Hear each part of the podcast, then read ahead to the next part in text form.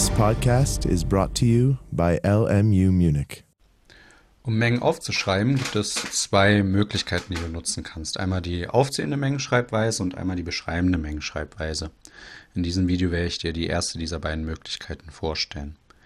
Bei der aufzählenden Mengenschreibweise ist es so, dass du alle Elemente einer Menge notierst. Dabei werden diese Elemente in geschweifte Klammern gesetzt und durch Kommatas getrennt. Also wenn du beispielsweise die Menge a, bestehend aus den Zahlen 1, 2 und 3, aufschreiben möchtest, dann kannst du folgendes schreiben. a ist gleich, geschweifte Klammer auf, jetzt kommen alle Elemente, das heißt die Zahlen 1, 2 und 3. Diese trennst du dabei durch Kommatas und zum Schluss schließt du die Menge durch eine geschweifte Klammer zu ab. Alternativ ist es auch so, dass du Semikolons äh, zum Trennen der einzelnen Elemente nutzen kannst. Das ist insbesondere dann äh, nützlich, ähm, wenn du als Elemente der Menge selbst Kommatazahlen hast.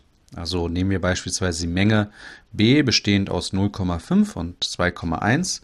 So kannst du für diese Menge b notieren. Wieder geschweifte Klammer auf. Jetzt kommt die erste Zahl 2,1 das Semikolon und nun die zweite Zahl 0,5. Geschweifte Klammer zu. Bei der aufzählenden Mengenschreibweise ist es auch so, dass es komplett egal ist, in welcher Reihenfolge du die einzelnen Elemente notierst. Auch ist es egal, wie oft du die ähm, Elemente aufschreibst. Nehmen wir hier als ein Beispiel die Menge c, bestehend aus den Zahlen 1, 2 und 23. Dann ist es so, dass wir für C auch hätten notieren können 23, 1, 2. Wir hätten auch ähm, Elemente öfters aufschreiben können, also beispielsweise 1, 1, 2, 2, 23.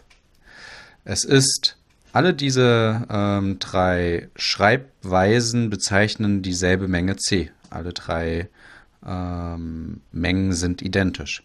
Der Grund dafür liegt in der Extensionalität von Mengen. Du ähm, weißt vielleicht schon, dass äh, nach dem Extensionalitätsprinzip von Mengen zwei Mengen genau dann identisch sind, wenn sie dieselben Elemente besitzen.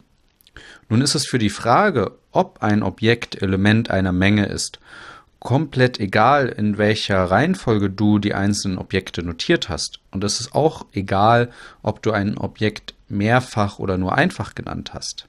Also in all diesen drei Mengen ist beispielsweise die Zahl 1 ähm, Element der Menge und die Zahl 4 ist kein Element dieser Menge. Du siehst also ähm, auch an diesem Beispiel, dass für die Identität einer Menge es egal ist, wie sie definiert wurde. Es ist nur wichtig, welche Elemente sie besitzt.